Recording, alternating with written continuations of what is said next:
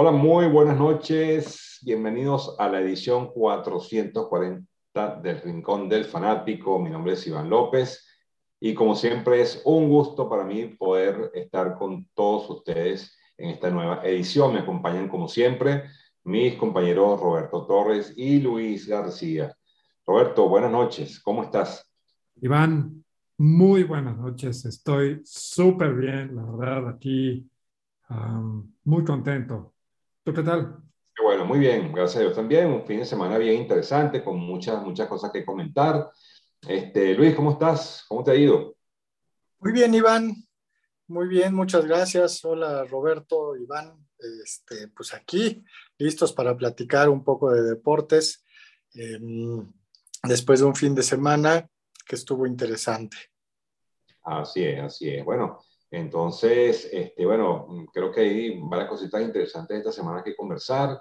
En aras del tiempo, pues vamos a tratar de ser este, lo más concisos para poder tocar lo que, los puntos que queremos. Y bueno, Roberto, ¿qué, qué nos traes para hoy? pues eh, que platiquemos de la MLB, porque inicia este jueves la temporada. Entonces, que platiquemos de la misma.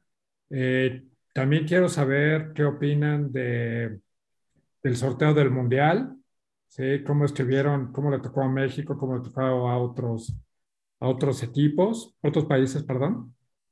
Eh, hablar de la LFA, ¿sí? la Liga de Fútbol Profesional de México, que asistía a un partido el día de ayer, y traigo este, unos nombres, eh, el origen de algunos nombres de algunos equipos de la NFL. Y eso es lo que traigo.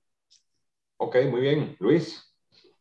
Sí, pues eh, efectivamente hablar sobre el sorteo del Mundial. Em, ahorita se está llevando a cabo la final del básquetbol de la NCAA. Platicar un poquito, más que de, la final, porque apenas está empezando, eh, sobre eh, Jerry Kersinski, que es el coach el famoso Coach K, que se retiró después de 42 años eh, siendo el coach de Duke y tiene unas, unos datos duros bien, bien interesantes. Y bueno, hablar un poco del, tenis, que fue el torneo de Miami, un Masters 1000, con triunfos interesantes de dos muy jóvenes tenistas en la rama eh, varonil y femenil. Sería lo principal en este momento. Muy bien. Excelente. Eh, bueno, igual, te, igual coincido contigo. tengo también tengo el, comentario de, del tenis, del Master 1000 de Miami, por supuesto. Eh, comentar, eh, por supuesto, el Mundial, los grupos.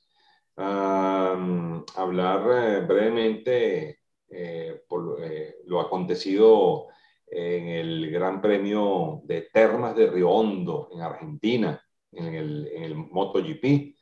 Este, eso estuvo muy interesante. Voy a hacer una, una mención breve acerca de, acerca de eso. Eh, y básicamente, sí, bueno, comentar algo, algo sobre el béisbol. Ya estamos este, muy cerca del, del inicio del, de, la misma y creo que eh, hacer un pequeño eh, vuelo rasante por las grandes ligas va a ser algo que, que, nos va a gustar bastante. Entonces, bueno, básicamente eso es lo que yo traigo. Y yo creo que sin más preámbulo deberíamos empezar de una. Luis, ¿qué te parece? Sí. No sé si están de acuerdo conmigo y comenzamos hablando de, del Mundial. Este, no sé, este, Luis, ¿qué te parece? Cuéntame. Claro, primero hablar de quiénes fueron elegidos los cabezas de serie. Eh, fueron Qatar por ser el, el país anfitrión, Brasil, Bélgica, Francia, Argentina, Inglaterra, España y Portugal. Obviamente, eh, a los equipos latinoamericanos, que no éramos ni Brasil ni Argentina, pues nos tocaba jugar contra una de estas cabezas de serie. Y hablando de México, pues nos tocó el grupo C con Argentina. Eh, Argentina, México, Polonia y Arabia Saudita. Sabemos que Arabia Saudita es de los equipos más débiles, ha calificado a varios mundiales, pero nunca muchas veces sacar un empate les cuesta pues demasiado trabajo. Y em, México generalmente con Argentina pierde. y con Polonia en Mundial ha perdido. Tú creo que ah, se jugó en el 78 y perdimos. Em, pero en los últimos años Polonia no ha sido una selección fuerte. Sin embargo, tiene a un crack eh, de, de, de centro delantero y eso nos podría poner a temblar un poquito, ¿no? Eh, pero fuera de él y del portero, eh, no es un gran equipo, no es de las potencias de, de Europa. Entonces yo creo que México sí tiene oportunidades de calificar. Recordemos que califican los dos primeros de cada grupo. Em, y, y, sí, de hecho está puesto eh, por un, pequeño margen como, como segundo candidato a, calificar. El problema sería ya más adelante eh, que nos tocaría enfrentarnos al grupo D. El grupo D está eh, este, conformado por Francia, Dinamarca, Túnez y todavía falta por ahí eh, ver quién en el repechaje, si Perú, Australia o los Emiratos Árabes. Pero Francia y Dinamarca, cualquiera de los dos, son un, son, son equipos, obviamente Francia es el campeón y Dinamarca es un tosudo eh, equipo fuerte. Si recordamos el Mundial del 2018 en Rusia, México llegó, le ganó a Alemania y luego, después de ganarle a Corea, necesitaba empatar para pasar en primer lugar y evitar a Brasil. Y recuerden que Suecia nos goleó 3-0. Dinamarca juega muy similar a Suecia, entonces se nos va a poner bien difícil en caso de que nos llegara a tocar. Pero, ¿por qué nos adelantamos tanto? Apenas estamos hablando de que quién sabe si pase la primera ronda. Bueno, eh, si quieres, eh, Iván, yo digo los primeros cuatro grupos. El grupo A es Qatar, Holanda, Senegal y Ecuador. El grupo B es Inglaterra, Estados Unidos Irán y ahí todavía falta por ver quién, quién califica, si Gales, Escocia o Ucrania. El grupo C es Argentina, México, Polonia y Arabia Saudita. Y el grupo D, Francia, Dinamarca, Túnez y, como ya había dicho, Perú, Australia o Emiratos Árabes. ¿Tienes la conformación de los otros cuatro grupos, Iván?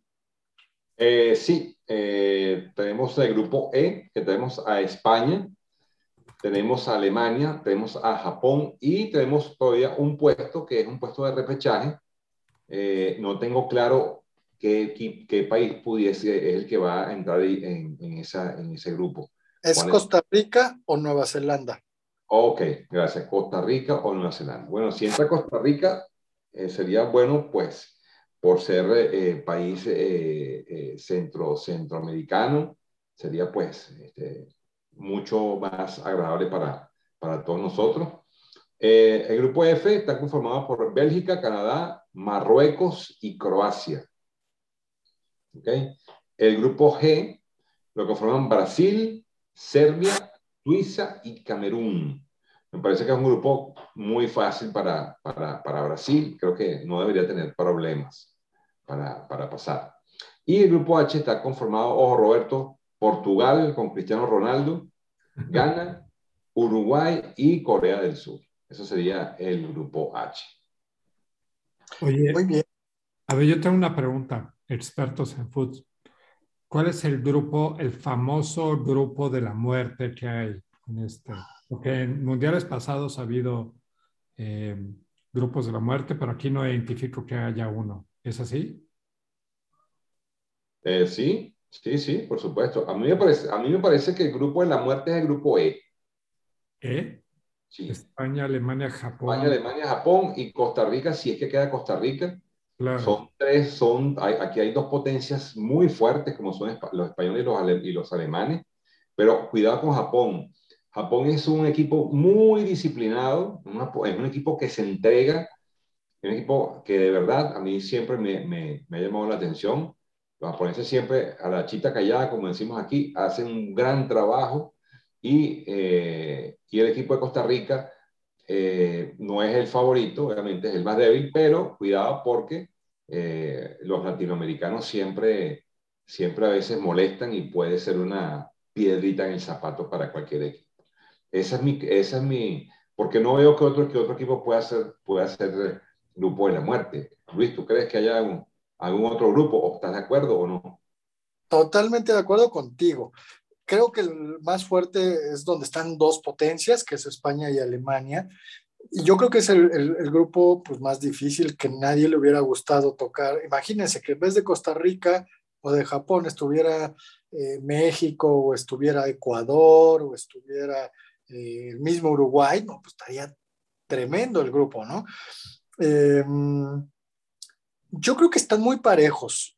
Si vemos el grupo H, tienen buen nivel Portugal, Uruguay y Ghana. Corea del Sur, como bien dices, un poco similar a Japón, da lata y bueno, en el Mundial 2018 también, le, si, no, si, recuerdan, le ganaron ¿no? a, Alemania después de que México le ganó.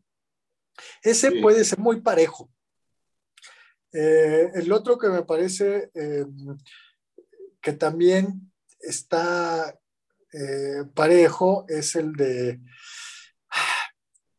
El, primero, que Qatar, pues obviamente por ser primera, el, grupo A, digo, por ser cabeza de serie, digo, por ser país anfitrión es cabeza de serie, pero Holanda, Senegal y Ecuador Holanda no, no, tiene ahorita el nivel de otros mundiales. Senegal es el mejor equipo eh, en África, ya ganó la Copa Africana y dejó fuera a, Egipto, ¿no?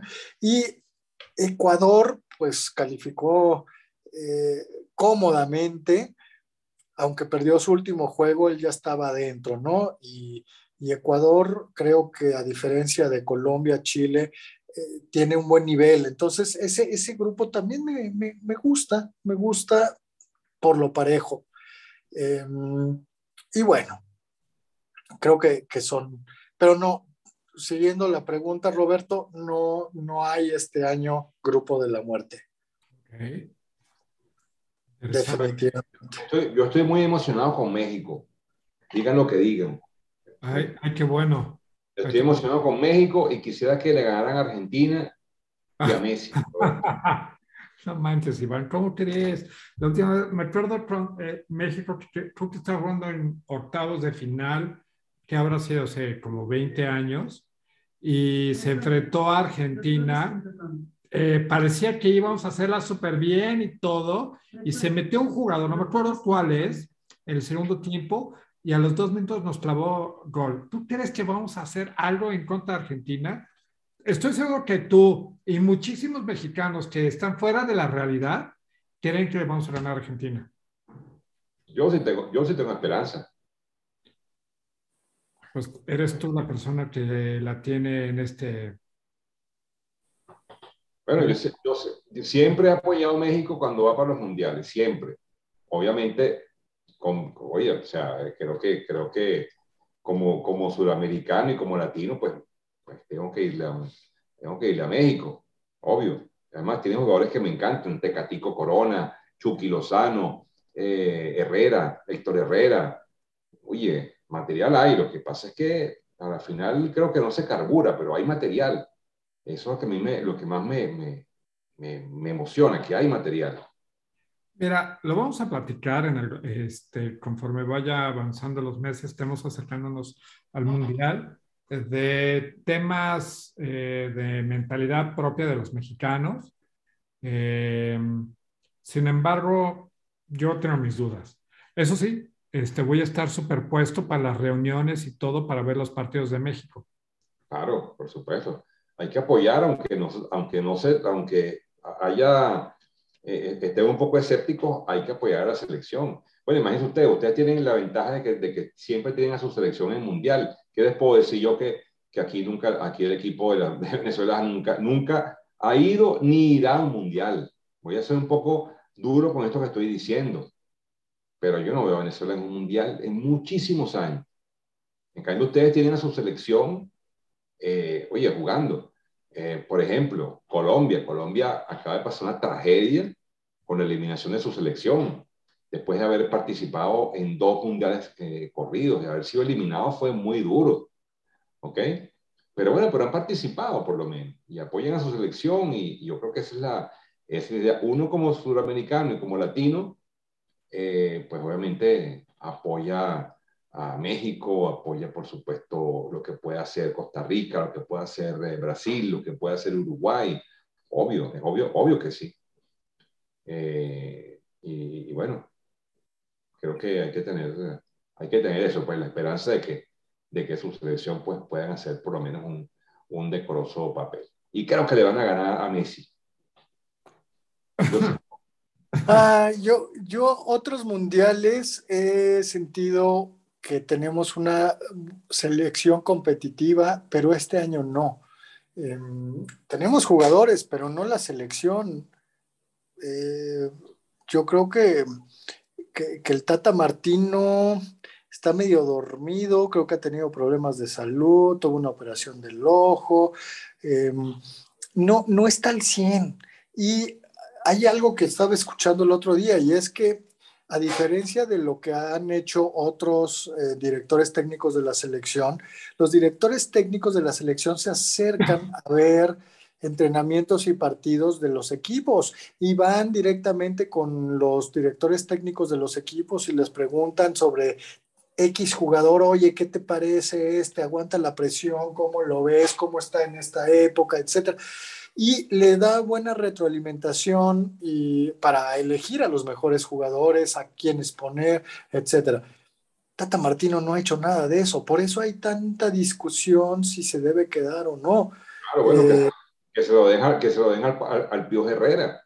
Es lo que dice, ¿no? Que es, es lo que eh, eh, estaría, él ya tiene experiencia de selección y, y, es un apasionado, ¿no? Y yo creo que contagiaría al, equipo. La otra duda es, ante la carencia de gol y que ni el Tecatito, ni el Chucky, ni, ni Jiménez, ni nadie mete gol, ¿llamarían al Chicharito? Yo sí. Yo, también. Yo sí. Yo lo convocaría. Pero no está peleado. Está separado porque se le culpa de haber eh, sido el orquestador, de haber hecho una fiesta con señoritas y demás. Este, y entonces por eso como que el Tata y la selección en general lo, lo, separó, ¿no? Es problemas fuera de la cancha. Eh, se dice que por eso eh, está, no, no lo han llamado, porque sí está jugando bien, ya tiene muchos años, ya es grande, pero sigue metiendo goles, que es lo que importa. Juega, juega, nada más y nada menos que con el Galaxy Star de Los Ángeles, por Dios.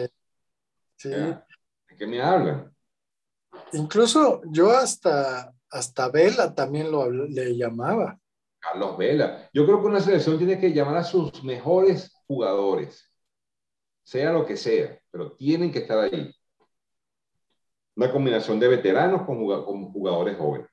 Y México tiene material de sobra. Tiene muchos jugadores en, Europa, tiene muchos jugadores en, las mejores ligas del mundo. Oye, ¿por qué no? Ahí yo creo que el problema es la dirigencia. No sé, falta, falta, no sé, falta gol, falta esa, falta esa, ese, ese toquecito, ¿sabes? Sí, de acuerdo. Es así. Bueno, bien, entonces, este, bueno, esto es, estos son los, los grupos cuando se den ya el, cuando tengamos ya los resultados del repechaje, pues vamos a volver a repasar para llenar justamente esas casillas que nos están faltando en el grupo B, en el grupo D y en el grupo E. ¿Ok? Ok, ok, de acuerdo. Ahí lo iremos bien. Bueno, muy bien. Eh, entonces, nos tocado este punto, bueno, ¿qué les parece si rápidamente comentamos de béisbol, eh, Conchale, muy emocionada por, por el comienzo de la temporada. Comienza el, el día 7, ¿cierto? Si no me equivoco. Así es, empieza el 7. El jueves. Ya, el día 7.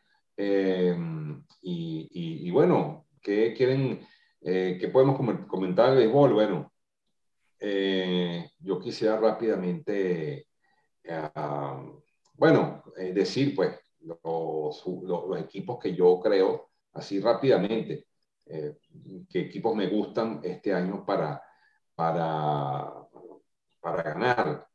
o que creo que, que, pueden hacer un buen papel. Yo creo que aquí hay muchos equipos que están, que son claros, que son muy claros. Eh, el este americano este año va a estar complicado, eh, como siempre, un equipo, eh, creo que los Orioles de Baltimore van a llegar de últimos, eso sí lo estoy casi seguro, pero va a estar muy peleado entre Boston, Yankees, Tampa Bay Rays y Toronto, que tienen, que tienen un equipo pues bastante interesante. En la central, pues bueno, Chicago White Sox y Cleveland, creo que, creo que, ojo, Cuidado con los Twins, tienen un muy buen equipo, pero no, no tienen picheo, pero creo que este equipo definitivamente va a hacer también un gran papel. En el oeste, definitivamente me gusta Houston, creo que Houston, Houston va a ser el número uno, y siempre me gusta Oakland porque es, ese equipo de bajo presupuesto que siempre, siempre da muy buen espectáculo y está metido en la pelea. No sé cómo lo hacen, pero siempre fastidian. Ese equipo me encanta. Eh, en la nacional, pues me gustan mucho los Bravos de Atlanta, en el este. El equipo de Filadelfia es interesante. En la central, este, esta, la, central está complicada. Aquí está el equipo de los Piratas, el equipo de, Luis. Creo que va a ser el último de la división, Luis, lo lamento. Lamento decírtelo. Eh, y, peleando el, ser colero de, la, de toda la liga. sí. Oye, Luis, pero no has aceptado mi apuesta, ¿eh? De que va a quedar en último lugar. Te apuesto 100 pesos. Ok, va, va, va. Sí, yo creo que va a quedar en lugar número 30 o 31. Ah, pero en la general. En la general, sí. Ah, Habíamos dicho. Yo pensé que en la división. No, no, en la división va a ser quinto. Eh, pero en general, general, perdón, 30 o 32 son 30 equipos, ¿no? Este, yo creo que va a estar peleando con los Orioles y con Arizona. Entre ellos tres van a, van a tener el peor récord. El año pasado fueron los Orioles. Los Orioles ganaron 52, este, 52 juegos nada más. Y los Piratas 61 y también los, los D-backs también 52, o sea, lo superó por nueve juegos a ellos dos. Pero esta temporada lo veo más débil a los Piratas. Y otros equipos que son muy débiles son los Rookies de Colorado, me parece, y los Marlins. Eh, pero, pero bueno. Eh, eh, bueno, me quedé en la central, me gusta el equipo de San Luis, me parece que siempre es un equipo muy competitivo eh, este año van a tener, recuperan a Albert Pujols, obviamente como, yo creo que es más como un homenaje para su retiro, el equipo que lo vio formarse, que lo vio crecer, y bueno, creo que inclusive leí por ahí que iba a estar en el juego inaugural Albert Pujols.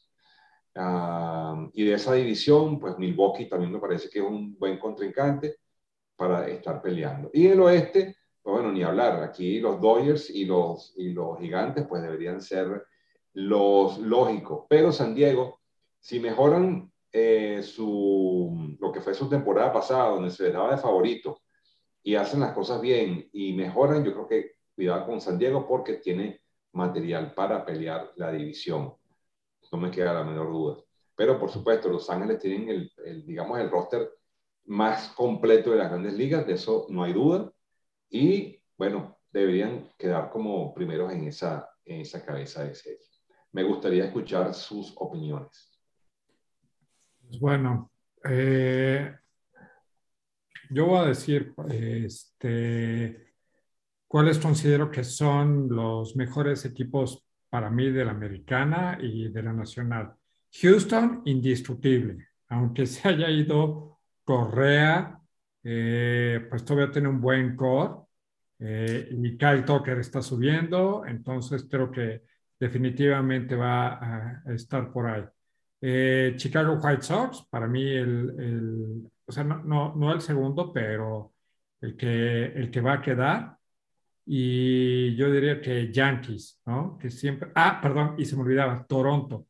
Toronto, que creo que va a ir. Entonces, bueno, son cuatro equipos, pero bueno. Este, y por la parte de la nacional, San Francisco indiscutible. Tiene un staff de picheo buenérrimo. Eh, creo que esa es la parte más importante de, de San Francisco. También tiene buenos relevistas. Pero bueno, eh, Atlanta, eh, definitivo, y Dodgers que siempre está, siempre está peleando ahí, ¿no? Y tengo la duda de Cincinnati.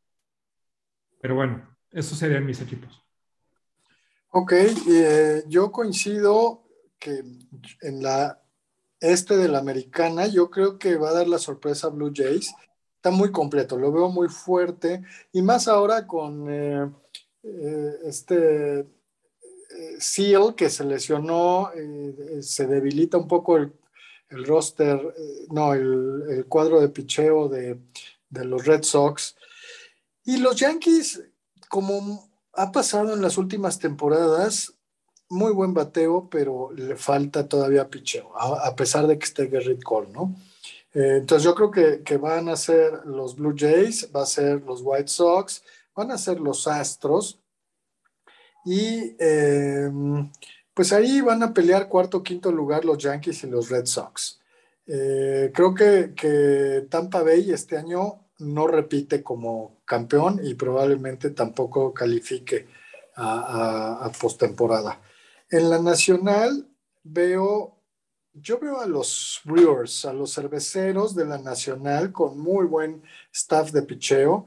Obviamente de la oeste a, tanto a los Dodgers en primero como a los Giants en segundo y también haciendo ruido por ahí los padres, de los cuales esperaba mucho el año pasado. Yo creo que este año va a haber un, un, rebote a favor de ellos que pudieran alcanzar eh, playoffs, sí, pero sabemos que, que, se juegan muchos partidos entre los mismos equipos, entonces enfrentar 18 veces a, los Dodgers y a los um, eh, Giants, pues no, no es tan fácil.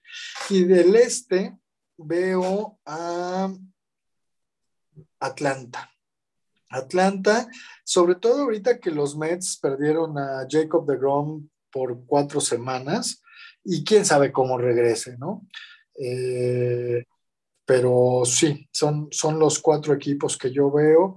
No descarto a los Reds, no descarto a los Cardinals. El, Cardinals, el problema es que eh, yo creo que dependen mucho de Jack Flaherty. Y Jack Flaherty eh, pichó muy bien la primera mitad de la temporada. De hecho, hasta iba de líder en ganados. Y se lesionó por el resto de la misma y quién sabe nuevamente cómo regresa en esta ocasión. Em, por eso yo creo que los Cardinals este año no van a, llegar a playoffs. Además, siendo un contendiente de los Piratas desde que me acuerdo de los 80, pues por supuesto que no, no me gustan. Entonces, eh, me gustaría que se quedaran fuera, ¿no? Nada más por eso. Así es como yo veo, como yo veo la, la, liga este año. Bueno, tenemos muchas, tenemos muchas posiciones encontradas, me parece bien. Creo que eso nos da una tendencia de más o menos cómo va a ir la temporada. Creo que está bastante predecible, ¿no? Eh, y, bueno, eh, realmente, como les digo, eh, a ver, yo les quisiera, hacer una pregunta. Hablamos de todo, de todo esto. Pero ¿quién para ustedes? Yo creo que quiero que me nombren un equipo que, que, para ustedes va a ser, sea la sorpresa. No que va a ganar la Serie Mundial, sino un equipo que sea la revelación, la sorpresa. A ver, ¿ustedes qué opinan? Yo después lo doy el mío. O sea, Cincinnati. Ok, eh, yo me iría por... Yo, yo, sé que es un poco favorito, pero pues no es un, equipo con tanta historia reciente, eh, yo me iría por los Blue Jays. Yo creo que los Blue Jays pueden incluso llegar a la Serie Mundial. Ok, yo me voy a decantar en la Liga Americana, me voy a, me voy a decantar por el equipo de Minnesota, que no es favorito. Ok. Eh, y en la, Liga Nacional me voy a ir con el equipo de los Phillies de Filadelfia. Para mí, esas van a ser las dos revelaciones de este año. ok, ok. Bien. Perfecto. Bueno, listo. Entonces, eh, bueno, ya tocado el tema de béisbol. Bueno, vamos a seguir en aras del tiempo, eh, pues terminando con, con nuestra pauta. Eh, pues bueno, comentar rápidamente lo que fue el, el, Miami Open, Luis y Roberto, un torneo interesantísimo, con, donde tuvimos dos desenlaces. Pero bueno, básicamente el ganador, Carlos Alcaraz. Hay que hacer una mención muy especial a este, este chico de 18 años que se lanzó un torneo de verdad impresionante. Me vi todos los partidos de, Carlos Alcaraz eh, y les puedo decir que, o sea, realmente la manera como jugó eh, eh, era, era muy difícil que, que, perdiera, porque se enfrentó a jugadores muy difíciles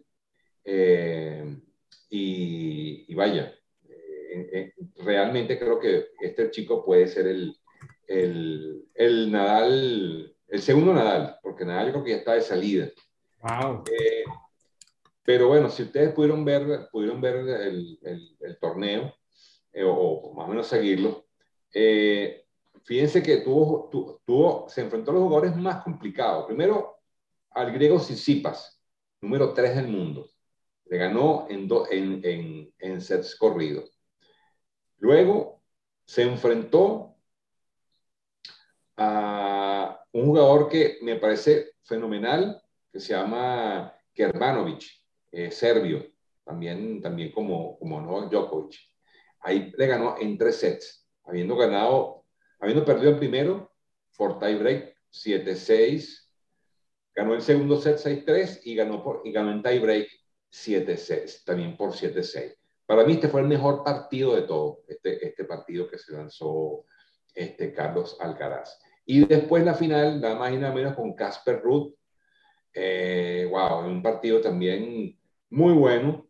Eh, y bueno, indiscutiblemente creo que, creo que Carlos Alcaraz es el jugador del futuro, por todo lo que he visto, por todas sus condiciones, la velocidad, la manera como golpea la pelota, eh, esa intuición que tiene, la manera como hace los, los drop shots, sin duda alguna creo que este chico va a ser va a ser número uno del mundo en muy, muy, muy poco tiempo. No sé si tú compartes mi opinión, Luis. Muy bien, sí la comparto, sí lo vi en dos o tres juegos, eh, fue muy, muy bueno también el, juego contra, contra el polaco Hurkacz, que había dejado fuera a Medvedev simplemente, ¿no? Y los dos se fueron a tie break 7-6, 7-6 pero me gusta mucho dos cosas de Alcaraz.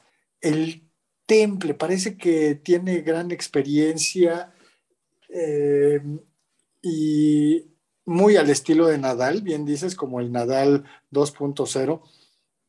Eh, este, lo otro que tiene es que no pierde, no, no, no da por perdida una sola pelota. Lucha hasta el final, entonces se convierte en, en una pared al estilo de, Nadal, o no sé si recuerdas a, Thomas Muster, el austriaco que era muy bueno en cancha batida y que los contrincantes eh, se desesperaban mucho porque este siempre encontraba la manera de regresar la pelota y entonces terminaban fallando.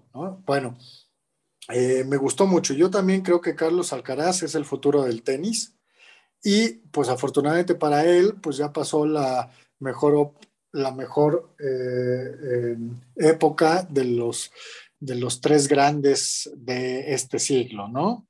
Y pues bueno, por el lado femenil, ¿viste los juegos y el triunfo de Iga Swiatek, Iván?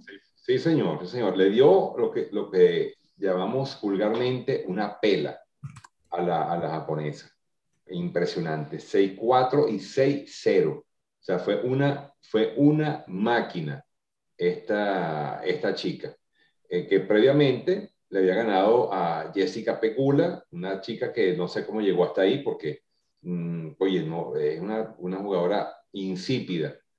Este, Pero bueno, llegó a semi, pues, por, por, algo sería, pero a mí no me gusta mucho esta, esta chica Pecula. Eh, y Osaka venció a Belinda Bencic para llegar a, la final. Pero ya que estamos hablando de Iga, eh, bueno, jugó contra jugadoras ranqueadas, contra Petra Kikova. Eh, después se enfrentó a, a Pegula en semifinales, para luego entonces el día sábado enfrentarse a Naomi Osaka, que también previamente había ganado todos sus matches. Pero la, la pela que le dio fue realmente impresionante. Me gustó de Osaka, me dio mucho gusto, me, me, se me dio placer de que se haya recuperado un poco de, de, de, su último, eh, digamos, problema psicológico que tuvo cuando le dijeron algo del público en el último torneo. Eso fue en Indians Wells y se retiró, perdió, perdió, o sea, perdió el, o sea, se, se desbalanceó. Eh, esta vez la vi más enfocada, la vi más centrada y bueno, espero y, sería muy placentero que, que, se recupere y verla nuevamente en el circuito femenino. Pero esta chica es Viatek, eh, número dos del mundo, con el retiro de, Ashley Barty. Creo que en poco tiempo, Luis, va a convertirse, va a pasar pues al número, a la número uno. No sé cuántos, cuántos puntos le faltan, pero eh, sin duda alguna creo que va a ser pronto la, digamos, la vedette de la, de la rama femenina. Sí, algo que me sorprendió es no perdió ningún set en todo el torneo. Correcto. Y, eh, efectivamente, si no me equivoco, ya es, ya es número uno con este triunfo. Eh, también ganó Indian Wells, lleva, escuché por ahí, 17 eh, partidos o 18 partidos ganados consecutivos. Es decir, está dando tintes de, de que está tomando por asalto el número uno, eh, después de, que Ashley Barty nos sorprendió con ese retiro. Eh, y pues qué, qué bueno. Disculpa, eh, disculpa que, te interrumpa, pero Ashley, o sea, a pesar de que Ashley Barty se retiró, sigue siendo número uno del mundo por puntos. Ok. Tiene, que, o sea, tiene, que, tiene que pasarla porque el retiro de la, el retiro de, de la tenista no le quita los puntos no es que se retiró y entonces hacen un, hacen un, como quien dice, van, todas suben, no, no, no. Los puntos de ella están ahí y bueno, ella al no jugar, pues obviamente va a ir bajando hasta que ya desaparezca de la, de la tabla de clasificación. Ok. Pero básicamente es la número uno desde el punto de vista que, bueno, mira, eh, no hay, la, está sola, la, está sola, este, está retirada Ashley, entonces obviamente, aunque sea la número dos, es la número uno. Así de sencillo. Ya pasará en puntos y ya formalmente será la número uno. Pero me encantó, un torneo muy interesante, muy agotador para muchos, para muchos tenistas. Eh, me sorprendió mucho la derrota de, de Daniel Medvedev ante Urcas. Eh, yo creía que Medvedev llegaba a la final. Me hubiese gustado verlo jugar con, contra Carlos Alcaraz. Eh, y también me gustaría, Luis, me gustaría ver a Carlos Alcaraz jugando con Novak Djokovic sería interesante. Eso me da un, me da un morbo eh, increíble este, poder ver ese, ese, una, una confrontación entre, entre ellos. De acuerdo, estaría muy, muy interesante. Yo creo que se va a volver a dar porque no sé si en algún momento ya jugaron, pero con el nivel que está mostrando ahorita, pues sí hay que, hay que poner atención con, con este eh, Alcaraz de que le puede ganar a quien sea. ¿no? Sí, sí, sí, definitivamente. Es un gran, gran jugador, ¿verdad? La juventud, pues, definitivamente eh, hace milagros ahí. Aparte de la calidad, la juventud ayuda muchísimo. De acuerdo. Bueno, muy bien. Entonces, este, habiendo conversado del Máster de Miami, que era uno de los temas que tenemos para hoy, voy a rápidamente a conversar eh, de lo que fue el, el MotoGP de ayer en motociclismo, el Gran Premio de Termas de Río Hondo, que por supuesto en, el MotoGP eh, siempre, siempre estamos pendientes de los, de los deportes a motor. Y bueno, ayer fue un día muy especial porque resulta ser de que al día, el día de ayer tuvimos un, eh, a ver, un resultado inédito, ¿ok? Resulta que ayer obtuvo su primera victoria en la MotoGP eh, el piloto Alex Espargaró con la marca Aprilia. La marca Aprilia, pues la, marca Aprilia es una moto, eh, una de las grandes marcas de, digamos, de los, que fue de los, de los principales este, constructores de motos pero nunca en la, categoría reina habían podido, habían podido ganar. Y después, luego de un trabajo de años, de años de desarrollo, de, estudios, pues bueno, resulta que el día de ayer, eh, Aprilia y el piloto Alex Pargaró, pues hacen historia, ganando la primera victoria de, eh, de esta escudería.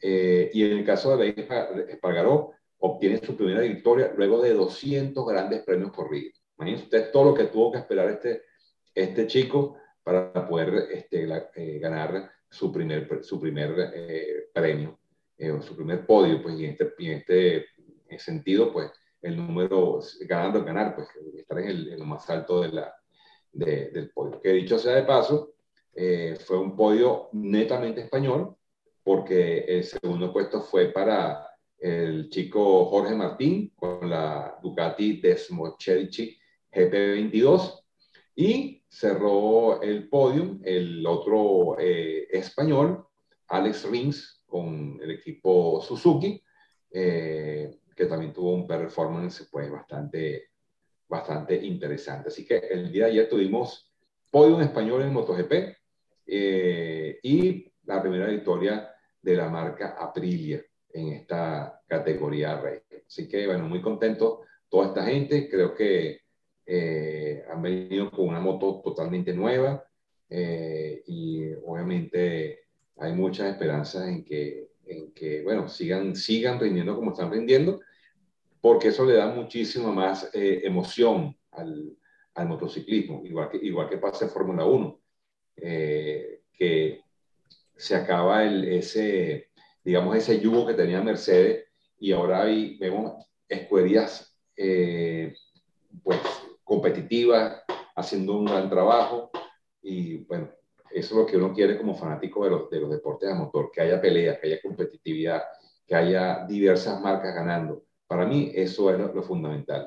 Ver una sola marca y un solo piloto ganando, de verdad, es muy aburrido y es muy malo para este espectáculo. Así que bueno, mi respeto para, para Aprilia, eh, mis, todas mis felicitaciones y sobre todo al piloto Alex Espargaró por esa brillante victoria. Eso fue ayer en la carrera de MotoGP en Argentina, el Gran Premio de Termas de Río Así que con eso, bueno, yo concluyo mis noticias y bueno, lo dejo para que ustedes también desarrollen las suyas.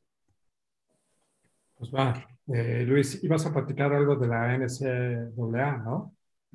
Sí, sí, sí. Este, resulta que ahorita están jugando eh, la final, ¿no? La final se dio entre eh, la Universidad de Kansas y la Universidad de North Carolina. North Carolina dejó fuera a, Duke. Ese es como el clásico de los últimos 20, 30 años. North Carolina, hay que recordar que eh, es la, la, universidad donde jugó un, joven llamado em, Michael Jordan.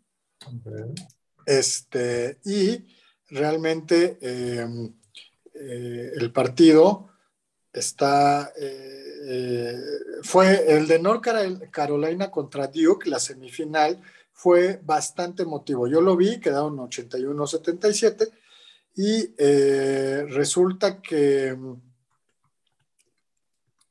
en, en un Es, es, era el último juego de este que comento, el coach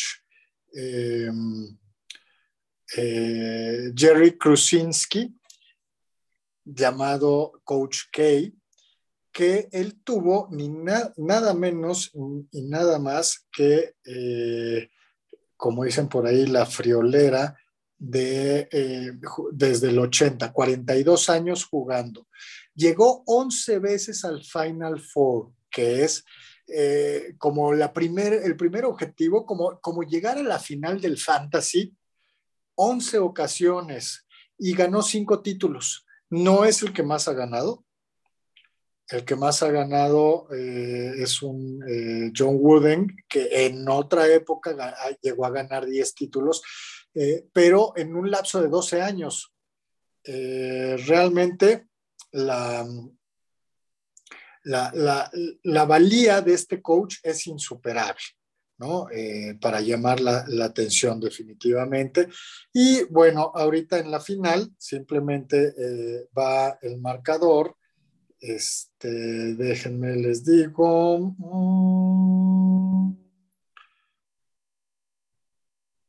40-25 mm, favor North Carolina. Kansas era el primer sembrado y dejó a Villanova fuera por un buen margen, como de 25 puntos. Por eso el favorito era Kansas. Pero, este, pues no, parece que quien va a ganar el campeonato una vez más es la Universidad de North Carolina. Perdón, yo diría lo contrario. Yo Iberra dice, esto no se acaba hasta que se acaba. Pues sí, sí, sí, también es cierto. Este 40-25 son 15 puntos, es medio tiempo. Yo creo que, que, falta, ¿no? Falta este, algo de juego, pero, pero no creo. Yo creo que North Carolina se queda con, con el título. Aún así, pues bueno, ahí van ahí van las cosas. Ah, se va a terminar eh, el Final Four o, el, torneo de la este de la NCAA y pues ya lo que sigue, pues por ejemplo, el Masters de Augusta de golf, que es súper importante, la próxima empieza este jueves, eh, también en abril es eh, Roland Garros, eh, y este, se reanuda la Champions como, que, como lo más importante en abril.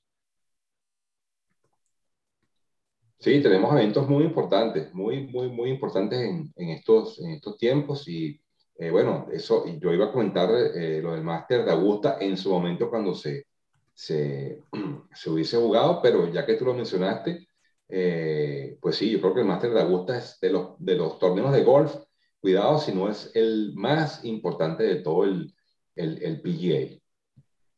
Sí, probablemente. Sí. Probablemente. Sí. Ok. Pues sería eso también lo que, lo que yo traigo. Tú, eh, Robert. Yo traigo, bueno, dos cosas. La primera es de la LFA, de Fútbol Americano eh, Profesional de México, que asistí el día de ayer a, un partido en el que se jugó contra Raptors del Estado de México contra Galgos de Tijuana, que les pasaron una arrastrada, les ganaron 40-0. Iban, es, es más, iban 34-0 terminando la primera mitad y luego ya era todo este tiempo basura este, sin embargo, es importante comentar que los galgos de Tijuana, aunque fueron, vinieron aquí al Estado de México, cuando juegan en Tijuana están teniendo una, eh, una un promedio de afición con boleto pagado de 13 mil personas. Entonces, bueno, importante comentar, ¿no? El viernes se jugó Dinos contra Reyes, que también le pasó otra arrastrada, 34-6 Dinos a Reyes, con lo cual Dinos es el único invicto, 5 ganados, 0 perdidos. Y este, el domingo, de igual manera, jugó Fundidores contra Gallos, Fundidores ganando 13 a 10. Entonces, ¿cómo quedan los, cómo están los standings hasta ahorita? Dinos lleva 5 ganados, 0 perdidos. Fundidores, 3 ganados y 1 perdido. Mexicas, 2-2. Raptors igual 2-2. Gallos 1-2, Reyes 1-3 y Galgos 0-4. Y eh, los partidos de la próxima semana. Eh, el 8 de abril, viernes, Fundidores recibe a Galgos. El 9, Mexicas recibe a Gallos. Y el 10, Raptors recibe a Dinos, que ese partido voy a ir yo. ¿Vale? Muy bien. Sí, nada más comentarte que ya estamos puestísimos para ir el 24 acá a ver a, a, los gallos negros. ¿Contra quién le toca? Raptors. Contra los Raptors, perfecto. Sí, sí, sí. Pues puestísimo, papá. Nos vamos a ver y vamos a disfrutar el partido. Buenísimo. Pues sí. Y eh, nada más para cerrar mis noticias, traigo el origen de tres equipos de la NFL, el origen del nombre de tres equipos de la NFL. El, el primero es los Indianapolis Colts, ¿sí? Los Baltimore Colts de la Conferencia de Fútbol Americano de 1947 a 1950 fueron nombrados en honor a la historia de la cría de caballos de la región. El nombre permaneció después de que el equipo se mudara a Indianápolis en 1984. Eh, eh, seguimos con Los Ángeles Rams. El propietario principal, Homer Marshman, y el gerente general, Damon Buzz Wetzel, eligieron el apodo porque el equipo de fútbol favorito de Wetzel siempre había sido los Fordham Rams. Fordham, el alma mater de Vince Lombardi, era una potencia en ese momento. Entonces, wow, interesante. Y pasamos con los Minnesota Vikings. Bert Rose, gerente general de Minnesota cuando se unió a la NFL en 1961, recomendó el apodo a la junta directiva del equipo porque representaba tanto a una persona agresiva con ganas de ganar como a la tradición nórdica en el norte. Como ven, serían esos tres este, eh, orígenes de los nombres de los equipos. Wow, de verdad que son cosas que uno ni se, imagina de dónde puede salir un nombre, ¿no? Me, llama tanto la atención. De acuerdo. Y, y, yo hago la pregunta es, ¿quién eligió el de Commanders para Washington? Pero eso quedará en este... no entiendo. Qué feo nombre. Sí, terrible, terrible. Este está muy feo. Había otras opciones, pero creo que ahí fueron, fue, fueron los dueños quienes lo, lo, pusieron, ¿eh? No, no creo que haya sido eh, a votación, ni mucho menos. Hasta los jugadores sí se habían quedado así como, úchale, Commanders, ¿qué onda? ¿Qué es eso, no? Sí, sí, sí, sí, sí. Este, pero bueno, pues ya, esas son mis noticias, señores. Y recomienda, este, de todos modos, decirle a nuestra audiencia antes de, terminar el podcast que ya hicimos nuestra segunda eh, edición del Facebook Live. Eh, lo estamos haciendo cada lunes, entonces entre siete y media y ocho eh, de la noche, ocho y media, ocho hora de México, es cuando lo vamos a ir haciendo. Muy bien, de acuerdo, pues, este, pues un, gusto platicar con ustedes, hablar de, esto que nos gusta y pues eh, listos, listos para la temporada de béisbol. Así es. Bueno, muy agradecido y contento de haber compartido con ustedes. espero reunirnos nuevamente la semana entrante eh, recordar a la audiencia que nos pueden este, ubicar por la página de Facebook para cualquier comentario, para cualquier sugerencia, bienvenida sea. Y bueno, con mayor gusto nos vemos la semana que viene. Roberto. Venga, pues muchísimas gracias a Iván y a Luis. Eh, siempre disfruto mucho este, este podcast y el Facebook Live también de igual manera. Eh, y confiar que nuestra audiencia nos siga con gusto la próxima semana. Luis, tú despides el podcast. Pues muchas gracias por escucharnos, por eh, este, compartir con, nosotros estos momentos, estos, em, estos espacios que hay que disfrutarlos porque no siempre se puede, hay épocas de la vida que, no tenemos tiempo, que tenemos otras cosas y, este, y, pues si lo podemos hacer es por un simple gusto, ¿no? Y pues nos vemos la, la próxima semana. Va que va. Gracias. Buenas noches. Bye. Bye bye.